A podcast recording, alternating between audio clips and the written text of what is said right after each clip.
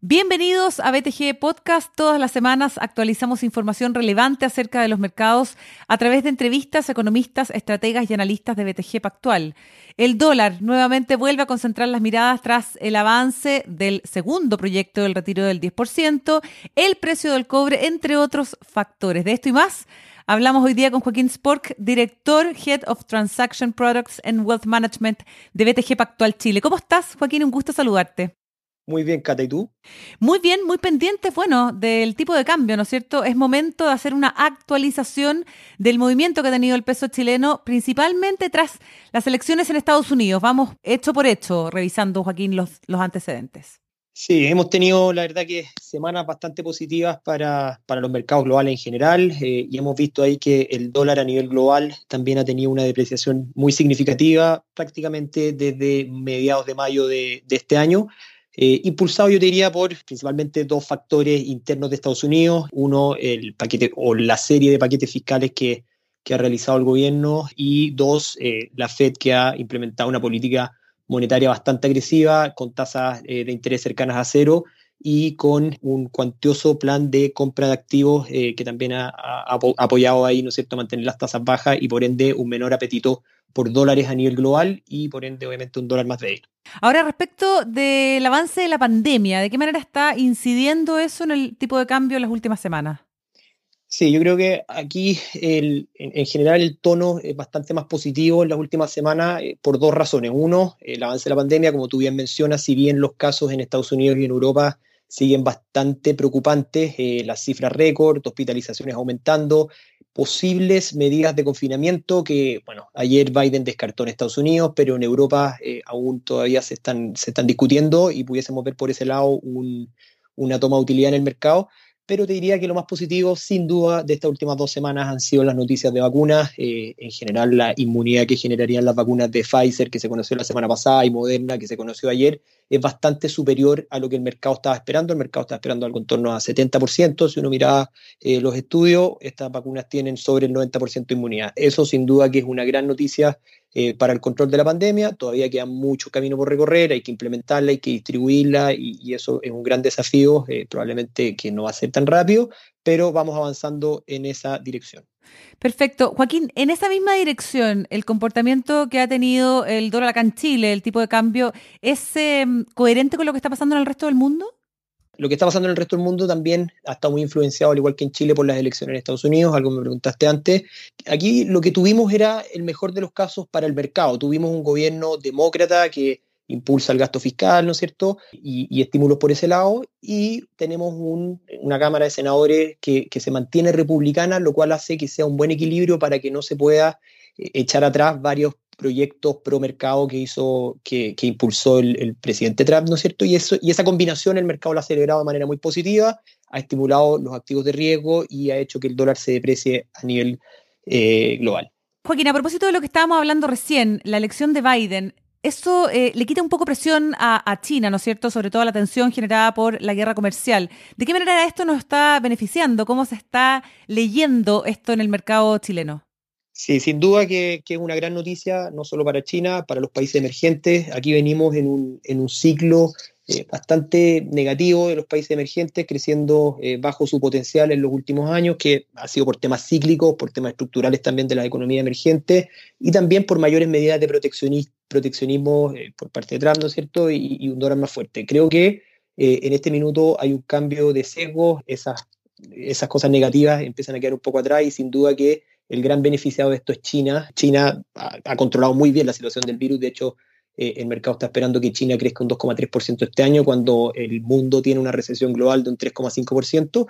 Y sin duda que eh, si China sigue creciendo a los ritmos que, que está mostrando, y adicionalmente tiene menores medidas de, o, menores tensiones comerciales con Estados Unidos, debería beneficiar mucho a Chile, que es el principal, China es el principal socio comercial de Chile. Así que por ese lado, sin duda, que para Chile termina siendo una buena noticia esta situación y, y también ha aumentado ahí el apetito por riesgo por el peso chileno. Claro, y eso lo estamos viendo además en el precio del cobre. Así es, como tú dices, el precio del cobre ha tenido ahí un, increíble avance. Bueno, en noviembre solamente ha subido más de un 4%, pero ya desde, desde los mínimos eh, que alcanzamos en el medio de la pandemia hemos tenido una robusta recuperación con inventarios cayendo fuertemente y eso eh, creemos que debería mantenerse por lo mismo que, que estamos conversando. China debería seguir bastante sólido y obviamente eso impulsar el precio del cobre, siendo China el mayor consumidor de cobre a nivel global. Joaquín Sporque, aterrizando rápidamente al mercado local, a lo que está pasando en política interna y social en nuestro país, tenemos ya en eh, la mira, ¿no es cierto?, un eventual segundo retiro del 10% de los fondos de pensiones en eh, nuestro país. ¿De qué manera está pegándole esto también al precio del dólar? Sí, aquí creo que es, bueno revisar los flujos. Mira, en noviembre hemos tenido ventas de extranjeros por más de 4 mil millones de dólares, compra de pesos, venta de dólares, eh, lo cual es un flujo muy significativo para el mercado eh, spot. Y también hemos tenido ventas de Hacienda por más de 1.300 millones de dólares. O sea, entre ambos sumados, sumado, suma más de 4.400 millones de dólares en prácticamente dos semanas. Es un flujo muy fuerte. Finalmente, la semana pasada eh, vimos cambio de asesores provisionales y hubo algo de flujo de compra de dólares que netearon un poco el efecto. Habíamos llegado a niveles de 7.50 y nos fuimos hasta el techo que nosotros vemos de corto plazo, niveles de 7.70. El mercado en general y principalmente los extranjeros se habían estado posicionando a un segundo retiro del 10% y eso explica eh, también su posición tan agresiva en el peso. ¿ya? Y probablemente a medida que vaya avanzando este proyecto, creo que estos días son clave, mañana se vota en el Senado, en la Comisión de Constitución del Senado, eh, deberíamos ver mayores avances y, probablemente si, si el proyecto sale tal cual fue aprobado en la Cámara de Diputados, el monto podría ser bastante significativo, cercano a 19 mil millones de dólares según la super de pensiones y, y naturalmente que por mucho que las AFPs hayan hecho eh, algo de, ventas ya, eh, todavía es imposible obviamente haber vendido todo ese monto y pudiese haber alguna presión adicional. Obviamente cualquier modificación que se le haga al proyecto haría que el efecto sea bastante menor. Eh, estamos a la espera de ver qué va a presentar el gobierno.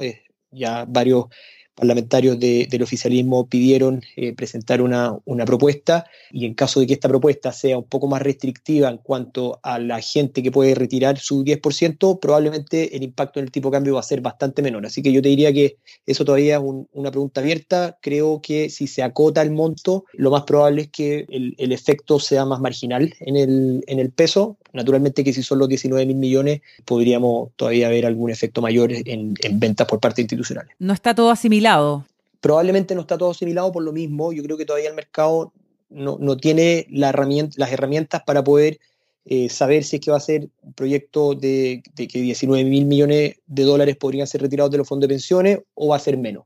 Hemos visto, eso sí, que la discusión estos últimos días ha cambiado en, el Senado, a diferencia de lo que fue en la Cámara de Diputados, y eh, hay varios senadores del oficialismo que, sí que estarían apoyando un retiro, pero eh, preferirían apoyar un retiro que sea menos universal o que tenga algunas modificaciones a lo que se aprobó en la Cámara de Diputados. Así que probablemente, si eso es así, eh, el mercado hoy día creo que tiene internalizado algo un poco más agresivo. Así que podría, podría ser que el impacto en el tipo de cambio sea bastante menor a la baja. Perfecto. Dependiendo de qué tan acotado sea ese retiro, Joaquín Esporque, ¿cuáles son los niveles técnicos relevantes que debemos estar mirando?